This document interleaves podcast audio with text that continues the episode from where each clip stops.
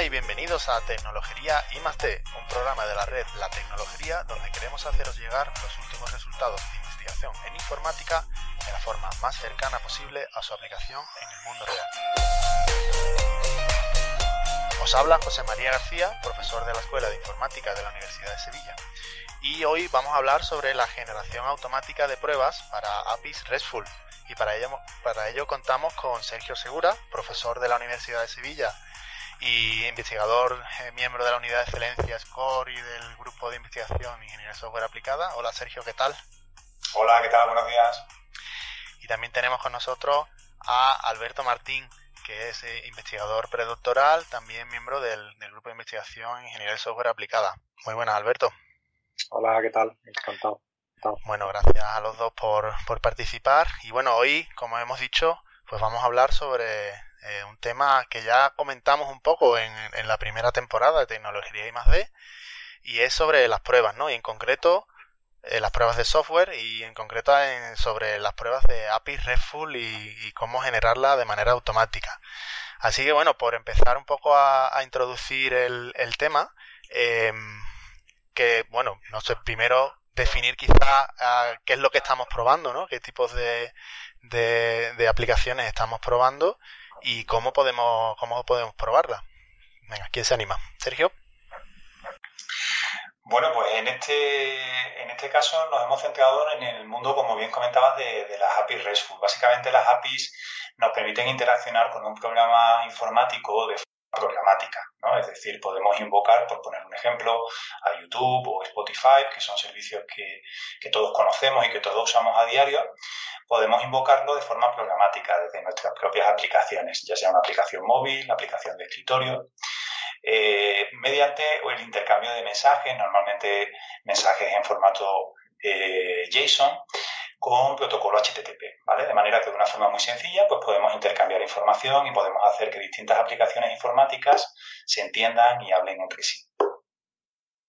Muy bien, ¿y, de, qué, de qué forma generamos, bueno, o realizamos las pruebas de ese tipo de software, ¿no? Cuando te estamos eh, accediendo de esa manera. Pues si quieres ahí te puedo comentar yo un poco, José Mari. Eh, la verdad es que las API web son un poco peculiares en este sentido, ¿no? Porque, hombre, si estamos hablando desde el punto de vista del desarrollador, pues claro, tú tienes acceso al código y puedes crear pruebas, pues como se crean tradicionalmente, ¿no? Pues pruebas unitarias, de integración, de sistema. Lo que ocurre es que muchas veces no tenemos acceso al código de este sistema. Imaginemos que estamos probando la API de YouTube o la API de Yelp. En ese caso, como no tenemos acceso al código, normalmente lo que hacemos es pruebas de sistema.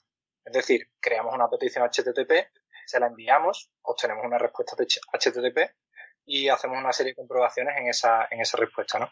Ya pueden ser una petición o varias, y una respuesta o varias. Pero básicamente es, grosso modo, tal como funcionan las pruebas en API REST desde un punto de vista de caja negra, cuando no tenemos acceso al código. Muy bien. Eh, y bueno, claro, a la hora de probar eh, estas APIs, eh, de alguna forma tenemos que generar eh, peticiones, ¿no? Entiendo. Y, claro, mm, ¿qué tipo de, peticiones o qué tipo de datos, mejor dicho, ¿no? Tenemos que, ser capaces de generar para probar extensivamente estas APIs. Bueno, pues a esa contesto yo, si os parece. A ver, el objetivo prioritario, para que todos lo entendamos, nosotros el objetivo que nos pusimos en el grupo era un objetivo muy ambicioso y es que queríamos probar las APIs RESTful de una forma, en la medida de lo posible, completamente automática, de forma completamente desatendida. Creíamos que esto era en parte posible gracias a que las APIs RESTful pues, normalmente van acompañadas, en muchos casos, de una especificación, eh, seguro que a muchos les suena, utilizando el lenguaje Swagger, que ahora también se le llama Open API Specification, ¿no? muy conocido por las siglas OAS. Entonces, la especificación del servicio básicamente es un documento en formato JSON, formato YAML, que describe eh, todas las características del servicio. Nos dice exactamente, bueno, pues cómo invocar a las distintas operaciones, qué parámetros recibe cada, cada operación, de qué tipo, si el parámetro es obligatorio o no, cuáles son las posibles respuestas que nos puede, nos puede dar el servicio en términos de códigos de, estado, si nos puede devolver un 500, porque cuando se encuentra un error en el servidor, si nos devuelve un 200, si todo va bien. De manera que esa especificación, nuestra hipótesis inicial es que esa especificación o la información que se incluye en esa especificación podría ser suficiente o debería ser mm, suficiente para alcanzar un nivel de automatización muy elevado. Y entonces esa fue la hipótesis. Entonces, ¿cómo se puede, volviendo a tu pregunta, cómo se pueden generar llamadas de forma completamente automática para una API a partir de su especificación, ¿vale? Porque siempre partimos de la especificación de la API. Bueno, pues hay distintas eh, posibilidades. Las más naif, pues serían, por ejemplo, utilizar los valores por defecto, que suelen venir incluidos en esa propia especificación. Otra aproximación también muy ingenua pues sería generar eh, valores completamente aleatorios, es decir, si tenemos un parámetro, por ejemplo, de tipo cadena, no sé, pongamos eh, la API de Spotify que estamos buscando y ponemos una cadena completamente aleatoria. Claro, lo que pasa es que eso normalmente no suele ser realista, ¿no? Si tú buscas canciones en Spotify y pones una cadena completamente aleatoria, pues las probabilidades de que encuentres algo son muy bajas. Entonces ahí ya podemos empezar a utilizar técnicas mucho más avanzadas. Nosotros utilizamos, por ejemplo, generadores eh, más sofisticados, como generadores de, palabras, de un diccionario en inglés, generadores de expresiones regulares, es decir, somos capaces de generar valores a expresiones regulares completas. Se pueden utilizar en algunos casos, ni siquiera eso te sirve. Eh, pues, por ejemplo, cuando estamos buscando información en la API de Amadeus de viajes, hay parámetros que te piden cosas muy específicas, te piden pues eh, códigos de aeropuerto, te piden nombres de cadenas hoteleras. Cuando llegamos a ese tipo de API, pues ahí lo que utilizamos es un diccionario de datos, es decir, nosotros le pasamos ya manualmente un conjunto de datos, eh, normalmente en formato CSV, para poder generar las llamadas. También se pueden utilizar valores que hayamos observado en respuestas anteriores de la API. Hay un montón de, de posibilidades. Incluso ahora estamos trabajando, este es un trabajo en progreso, estamos trabajando para tratar de inferir automáticamente eh, valores válidos y realistas a partir del nombre y la descripción del parámetro, utilizando tecnología semántica. Este es un trabajo ya bastante más avanzado en el que estamos trabajando ahora mismo, pero los primeros resultados que estamos obteniendo son muy, muy prometedores. Podemos, de forma completamente automática, simplemente partiendo del nombre del parámetro y su descripción, podemos obtener valores eh. Claro, porque entiendo que precisamente eso es un, un problema, ¿no? El, el, obtener, el tener esas fuentes de datos, ¿no? Para generar eh, toda la batería de pruebas, pues previamente tenéis que, tener, que empezar desde algún punto de partida, ¿no? Entonces, sí, sí, se ve bastante, bastante interesante. Eh, bueno, y una vez que habéis sido capaces de, de generar estos datos, eh, ya llega un poco el momento de realizar las pruebas, ¿no? De lanzar esos datos, esas peticiones a, las pruebas, a estas APIs, ¿no? RESTful. Em, ¿qué, ¿qué, resultado habéis obtenido a partir de, esa, de esa generación de, de, datos de entrada? ¿Qué resultados obtenéis? ¿Qué tipo de errores o problemas sois capaces de encontrar ¿no? con, con esta, esta técnica? Pues mira, José Mari, eh, en las API REST normalmente hay una serie de comprobaciones que se pueden hacer de manera bastante automática y entonces con eso, haciendo esa serie de comprobaciones, podemos automáticamente saber si la API ha fallado o no, es decir, si hemos encontrado un error o no. Pues, por ejemplo, los códigos de estado que pertenecen al grupo 500, esos son errores del servidor. Ah, pues, por ejemplo, se ha lanzado alguna excepción y la API no ha sabido cómo resolver esa petición y te lanza un código 500 o hay algún problema y te manda un código 502, 503, etc. Entonces, errores de ese tipo eh, hemos encontrado y son fáciles de encontrar.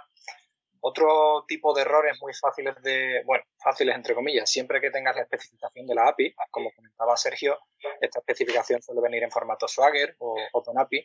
Si tenemos esa especificación, podemos automáticamente de conformidad. Es decir, detectar errores en el sentido de encontramos algo raro en la respuesta que no está contemplado en esa especificación, ¿no?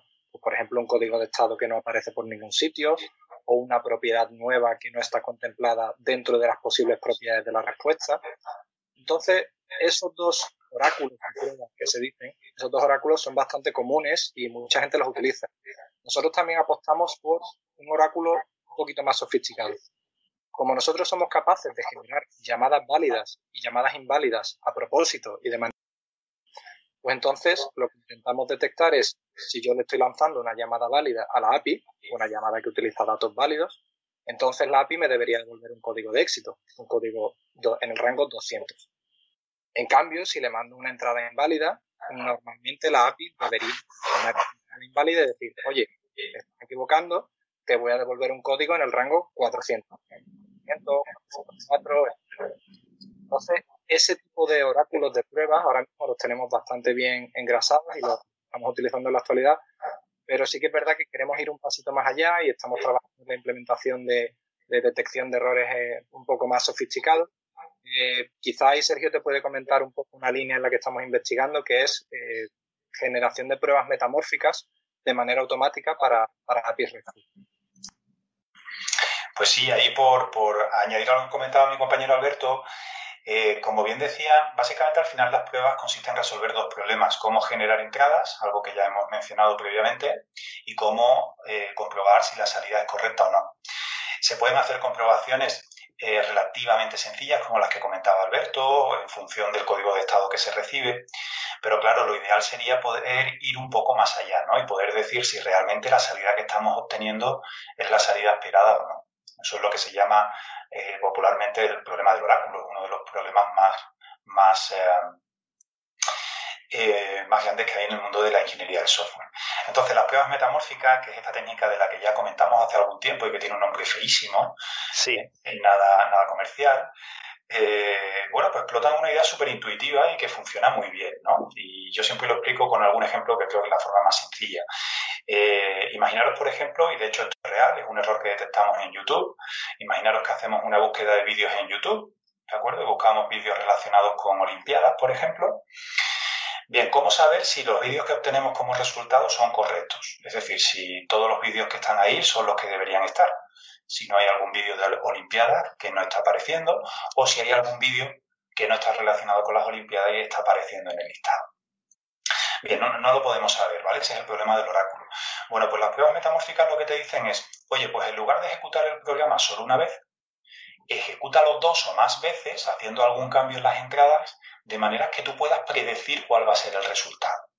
Por ejemplo, volviendo al ejemplo de YouTube, podríamos volver a hacer una nueva búsqueda de vídeos relacionados con las Olimpiadas, pero ahora cambiar el criterio de ordenación. Y decir que queremos vídeos, por ejemplo, ordenados por fecha. Evidentemente, de forma intuitiva y de acuerdo a lo que dice la documentación de YouTube, los resultados deberían ser los mismos, ¿no? Los mismos vídeos, evidentemente ordenados de forma diferente. Pues bien, eso no es así. En el caso de YouTube hemos encontrado cadenas donde, dependiendo del criterio de ordenación que utilices, te da un número de resultados u otro. Bueno, pues eso es una prueba metamórfica. Es una prueba que te permite detectar inconsistencias, te permiten detectar errores analizando el resultado de dos o más pruebas. Eso es algo que ya nos ha dado muchos resultados, pero digamos, eh, con un trabajo manual importante y ahora lo que estamos intentando hacer es automatizarlo eh, al máximo posible e integrarlo en estas herramientas que estamos desarrollando en, el grupo y que lidera en este llama Restes. Muy bien. Eh, otra pregunta que me surge también es, bueno, la, a la hora de generar los, los datos de entrada, eh, utilizáis eh, lo que hemos comentado, ¿no? Las descripciones Swagger, datos eh, de, a partir de CSV y demás, pero de alguna forma mm, tendréis que validar que efectivamente esas entradas son, son digamos, mm, aceptables por la API, ¿no? Eh, porque a lo mejor quizá puede, podría llegar a ser caso, no lo sé, vosotros me lo podréis contar mejor, que, que hagáis una prueba con una entrada, que la entrada no está bien formada y entonces, claro, el API falle, pero porque la entrada er, es de esperar que falle, ¿no? no quizás no sería un error de la API propiamente lo que estamos testeando, sino que, que sería algo previo. Entonces, ¿de qué forma os aseguráis que esas entradas generadas son válidas y, y, y de qué forma lo automatizáis? Bueno, pues en caso, eh, es un punto muy interesante, José Mari, porque no vale solo con generar valores válidos para los parámetros. Normalmente podríamos creer que, con eso es suficiente, ¿no? Si yo tengo, por ejemplo, en la operación de búsqueda de YouTube, eh, tienes como 30 parámetros y tú podrías pensar que generando valores válidos para todos esos parámetros, pues ya tienes una llamada válida, ¿no? Bueno, pues normalmente esto no es así. Y esto es por un fenómeno que le ocurre a muchas eh, APIs web, eh, que es que tienen dependencias entre parámetros. Es decir, os pongo un ejemplo. En la API de YouTube, esta operación que os estaba comentando, os permite, por ejemplo, filtrar vídeos en función de la definición, pues definición alta, definición baja. Lo que ocurre es que si utilizas ese parámetro, entonces también tienes que utilizar otro parámetro que se llama type y ponerlo a vídeo, ¿no? Como diciendo, oye, estoy buscando vídeos y además vídeos en alta definición. Por eso es una dependencia entre dos parámetros. Y dependencias como esa existen muchísimas en muchísimas APIs. Nosotros, de hecho, hicimos una revisión de unas 40 APIs industriales. Estoy hablando de APIs de tipo YouTube, Foursquare, eh, Marvel, Yelp, o sea, APIs muy conocidas. Y el 85% de estas APIs contenían este tipo de dependencias de la que estoy hablando, ¿no? Entonces, nosotros nos dimos cuenta de que una llamada válida a una API no es solo una llamada que utilice valores válidos para los parámetros, sino que además es una llamada que cumpla, que satisfaga todas esas dependencias entre parámetros. Entonces, es un problema que nos tuvimos que enfrentar y por ello, pues bueno, que como esas dependencias suelen estar especificadas en la propia documentación, no hay ninguna manera formal de especificarlas. No es, no es como en el Swagger, donde puedes especificarlo todo de manera muy descriptiva, muy formal. Por eso tuvimos que crear un lenguaje específico de dominio para poder expresar estas dependencias. Y ahora sí, porque que ya tenemos el Swagger y estas dependencias expresadas en ese lenguaje que, que nosotros creamos, entonces ya podemos tener seguridad sobre que las llamadas que vamos a generar van a ser válidas, porque satisfacen todas las dependencias y utilizan valores válidos, o viceversa, porque no satisfacen todas las dependencias porque hay algún valor que es inválido. Entonces, de esa manera nos aseguramos de que una llamada es realmente válida. Muy bien. Y, entiendo que eso, ese tipo de, chequeo ¿no? que hacéis, eh, también lo tenéis integrado de alguna forma en esa herramienta que has mencionado, Sergio, Restes, ¿no? Eh, o de qué forma, cómo funciona un poco, un poco esa herramienta, ¿no? Si nos puedes comentar más detalle. Sí, esa herramienta eh, es otra herramienta aparte. REST es nuestra herramienta, nuestro framework de pruebas para generación de, pruebas de API REST. Y por otro lado, esta herramienta se llama IDL Reasoner. Esta herramienta también tenemos, eh, está en nuestro repositorio también, se puede descargar, se puede utilizar. Y lo único que hacemos en REST es utilizarla como una librería externa. La tenemos desarrollada como una librería y la, y la utilizamos en REST. Y esta librería, al fin y al cabo, lo que te permite es, dado una descripción de las dependencias en ese lenguaje específico de dominio que, que te comentaba, que por cierto se llama IDL, Interparameter Dependency Language, te permite convertir eso en un problema de satisfacción de restricciones con lo cual ya eso tú lo puedes, analizar de manera completamente automática. Nosotros en concreto utilizamos MiniThink, que es un lenguaje de, modelado de restricciones, y ya con eso podemos generar una petición válida, podemos comprobar si una petición es válida o no, en función de si cumplen las dependencias o no, bueno, toda una serie de operaciones. Pero sí, así es como la implementamos. Lo tenemos como una librería aparte y Restes utiliza esa librería. Muy bien, ¿y cómo funciona entonces Restes en, sí mismo? Eh, ¿Cómo lo, planteáis? Porque entiendo que las pruebas, todos sabemos que es un proceso costoso ¿no? En, dentro de la ingeniería de software. Y, claro, el lanzar todas estas pruebas que generáis, que entiendo con todas las dependencias entre parámetros y demás, son pruebas complejas y el número de casos de prueba puede ser también alto, ¿de qué forma eso, eso se, realmente se ejecutan esas pruebas y obtenéis los resultados? Pues ahí si quieres, quizá te pueda comentar un poco, Sergio, cómo tenemos implementado el, mecanismo de, pruebas continuas que tenemos ahora mismo, porque vamos, nosotros realmente estamos, la idea es que vayamos a estar ejecutando pruebas 24 por 7. De hecho, ahora mismo lo tenemos desplegado en un servidor. Si quieres ahí, Sergio, quizá te pueda comentar un poco más. Sí, claro que sí. Eh, bueno, la herramienta toma como entrada, como hemos dicho, la especificación del servicio. Y, un pequeño fichero de configuración donde ya le indicamos cuántas pruebas queremos generar, algunos parámetros para la generación. Especificación en OAS, ¿no? ¿Te refieres? Efectivamente, en, formato OAS. Eh, también hay que facilitarle un pequeño fichero de configuración en formato YAML, donde se ponen bueno, eh, cosas añadidas, por ejemplo, como los tipos de generadores de datos que se van a utilizar, aunque la herramienta genera un fichero de configuración por defecto, Normalmente se puede utilizar, pero se puede, digamos que tú puedes eh, utilizar configuraciones un poco más sofisticadas. Pero en principio, con la especificación del servicio es suficiente. Y a partir de ahí, Restes eh, tiene dos modos de funcionamiento. Se puede, puede funcionar lo que se llama offline o online. En offline, básicamente, la idea es que tú podemos generar las pruebas Esas pruebas se pueden generar para distintos frameworks. Ahora mismo las podemos generar tanto para el framework ResAssure como para Postman, que seguro que, muchos de los oyentes lo, lo conocen. ¿no? Entonces podemos generar las pruebas y luego ejecutarlas posteriormente, ¿vale? De forma separada. Se pueden ejecutar además todas las veces que sea necesario. Incluso esas pruebas pues ya podrían quedar en, como parte de pruebas de regresión. Es decir, la generación y la ejecución son dos tareas completamente independientes o podemos combinar esas dos, esos dos procesos y ahí eh, entramos ya en lo que se conoce como el online testing, que básicamente nos permite generar y ejecutar pruebas durante el tiempo que, queramos. Nosotros, eh, cuando nos pusimos a trabajar en esto, digamos que un poco el objetivo final al que queríamos conseguir era eso, ¿no? Tener la capacidad de tener una o varias máquinas que pudieran probar nuestras APIs de forma completamente automática, eh, como siguiendo el modelo que se llama de testing as a service, ¿no? Modelo como servicio. De manera que, por ejemplo, cualquier empresa pues, pueda darnos acceso a su API y nos pudiera decir, oye, pues yo quiero que me pruebes las operaciones de consulta y concretamente me gustaría que lanzara pruebas de 12 de la noche a 6 de la madrugada.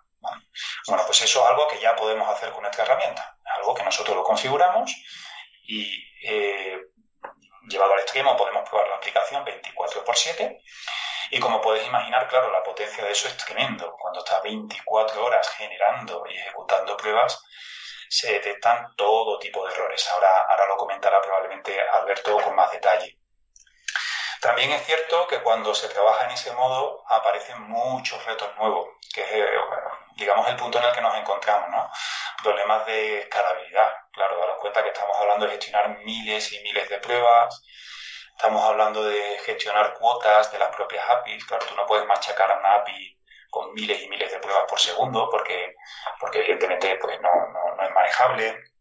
Surgen problemas de memoria, surge, surgen problemas de, incluso los propios eh, frameworks de, reporting fallan, porque claro, ese tipo de frameworks no están preparados para que tú muestres los resultados de 25.000 pruebas. Eh, entonces nos estamos encontrando con un montón de errores interesantes, casi todos relacionados con temas de escalabilidad. Y bueno, lo estamos resolviendo poquito a poco y la verdad es que los resultados hasta ahora son muy, muy prometedores. Muy bien, muy bien. Pues la verdad es que, sí que pinta muy bien. Bueno, y, yéndonos un poco al, lado más práctico, ¿no?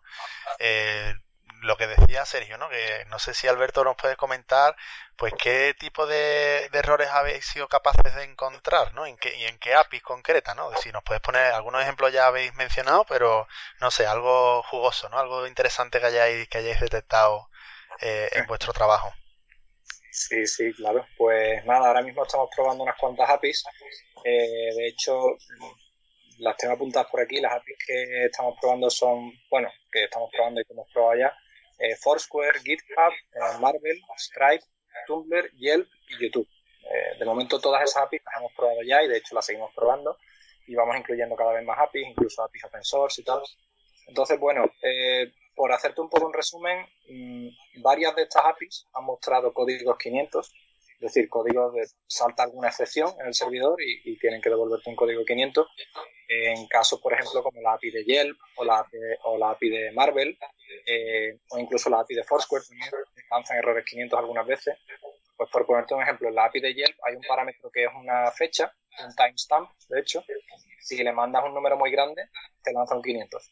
Eso es básicamente que se les ha olvidado ahí hacer esa comprobación de que el número es demasiado grande y entonces salta una excepción.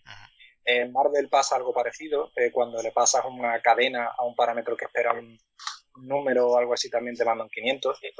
Eh, muchas de estas APIs hay errores relacionados con eh, la conformidad de la API con el Swagger. Es decir, te comentaba antes de que el comportamiento de la API no es totalmente el que se refleja en la especificación de Swagger. Te mandan respuestas que contienen propiedades raras que no están contempladas o códigos de estado que no están contemplados en, en la especificación. Y luego ya, pues hay algunos errores incluso un poco más raros, ¿no? Por ejemplo, en Foursquare nos hemos llegado a encontrar ejemplos en los que tú le mandas una llamada HTTP a la API una serie de parámetros y te dice, te, manda un error de vuelta diciendo, falta el parámetro query, por ejemplo. Bueno, pero si el, parámetro query está incluido en la llamada, puede ser que en ese error estés diciendo que falta el parámetro query. O incluso en la API de Yelp, por ejemplo, también nos hemos encontrado un error curioso, que es que si pides, eh, quieres buscar negocios o sitios o restaurantes en Egipto en, un lenguaje como, no sé, danés, irlandés o algo por el estilo, te devuelve un error diciendo que la, que la localidad no se ha encontrado, no se ha encontrado el lugar. Sin embargo, si pides los mismos sitios en Egipto en cualquier otro idioma, pues por ejemplo como italiano o francés, te devuelve sitios. Es decir, ¿cómo es posible que me estés devolviendo sitios si te los pido en italiano o en francés, que de hecho me los estás devolviendo en inglés, y si te los pido en finlandés no me estás devolviendo en ningún sitio? Son cosas raritas, eh, pero sí, todavía estamos en ello. Ya te digo, los más comunes son errores 500, errores con Swagger, pero también hay, hay algunas cosas extrañas como, como estos ejemplos de Foursquare y de Yelp que, que te comentaba. Bueno, por, dar algunos números que yo creo que es interesante. Eso sería un poco lo que hemos hecho hasta ahora y, ya te digo, eh, estamos añadiendo más APIs al conjunto de APIs que estamos probando y nada, cuando tengamos más cositas pues os lo haremos saber. Muy bien. Decía Sergio. Sí, decía que por dar, por dar figuras, ¿no? Porque Alberto ha comentado eh, muy acertadamente algunos de los ejemplos, pero para que el oyente se haga una idea, recientemente eh, hemos lanzado pruebas durante cinco días consecutivos, ¿vale? 24 por 7, y en esas APIs que comentaba Alberto se han generado un total de 90.000 pruebas, de las cuales han fallado en torno a un 30% para que os hagáis una idea. 30% de fallos. Evidentemente no significa a lo mejor eh, todos los fallos de una API se deben al mismo error. Quiero decir, no quiero decir eh, que eso se corresponda con el número de errores, pero claro, que prácticamente una de cada tres llamadas que hacemos a las APIs pues consigan eh, desvelar algún tipo de problema, pues algo muy, muy, muy interesante. ¿no? Decir también, por cierto, que ahora mismo, hasta ahora hemos probado con APIs comerciales, que es lo más llamativo, y también, por otro lado, lo más, lo más difícil, pero ahora estamos en el punto en el que queremos aplicar todo esto a, a APIs industriales de, eh, de nuestros colaboradores más cercanos y de, bueno, de cualquier empresa que, no tenga miedo a lo que podamos encontrar. Así que nada, si alguno de los oyentes tiene por ahí alguna API que, esté interesado en probar, pues estaremos encantados de utilizarla como, como conejillo de indias. Claro, porque además yo creo que eso también es un interés muy, o sea, resultado muy importante ¿no? de, vuestro trabajo es que se pudiera, se puede aplicar perfectamente a APIs en desarrollo y que, que no, no, solo APIs que ya están publicadas, sino que, que, puede servir precisamente pues para mejorar ese apartado de pruebas de, de APIs que estén en desarrollo, ¿no? Claro, por supuesto, por supuesto que sí. sí. Nosotros lo hemos hecho con APIs comerciales porque, como decía, es lo más llamativo, lo más, lo que tenemos más a mano, lo que vende mejor, ¿no? Es decir, que has detectado errores en YouTube, pues siempre a la gente les resulta un poco más llamativo. Pero también lo estamos utilizando con APIs que, que desarrollamos nosotros en, el contexto de la escuela, APIs open source y, por supuesto, el objetivo prioritario, como decía, es hacerlo pues APIs en desarrollo y, a ser posible, pues, de, de, de las empresas de, de nuestro sector.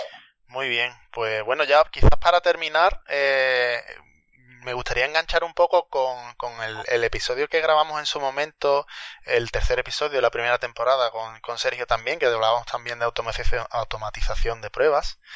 Y, y en ese momento, eh, pues Sergio nos comentaba también eh, la tendencia actualmente de, aplicar eh, tecnologías relacionadas con la inteligencia artificial en el tema de las pruebas, ¿no? Eh, ¿cómo, ¿Cómo casa quizás esas nuevas tendencias con esto justo que, estamos, que estáis haciendo ahora, ¿no? ¿Tenéis mm, pensado alguna forma de, aplicar inteligencia artificial también en la generación automática de pruebas para APIs? Pues ahora mismo estamos trabajando en varias líneas de investigación en las que estamos aplicando inteligencia artificial a la generación automática de pruebas. Y bueno, una de ellas es precisamente la que, la que ha comentado Sergio anteriormente, la de tratar de inferir eh, datos válidos automáticamente a partir del nombre y la descripción del parámetro. Eh, como comentaba Sergio, pues ya se han obtenido algunos resultados y, y parecen bastante prometedores. Entonces eso es algo que tenemos por una parte. Por otra parte, otra línea en la que estamos trabajando es en intentar inferir de manera automática, sin necesidad de especificar estas dependencias que yo hablaba anteriormente, ¿no? Si una llamada va a ser válida o no antes de lanzarla. ¿Por qué digo esto? Porque ya digo que este fenómeno de las dependencias entre parámetros en APIs es algo muy común, que ocurre en muchísimas APIs. Y de hecho, no es solo que lo ocurra en muchísimas APIs, sino que muchas veces estas dependencias están mal especificadas. Nosotros nos hemos encontrado en casos como YouTube o Stripe que te dicen que las dependencias son de una manera, pero en realidad la hay más dependencias de las que te dicen en la documentación.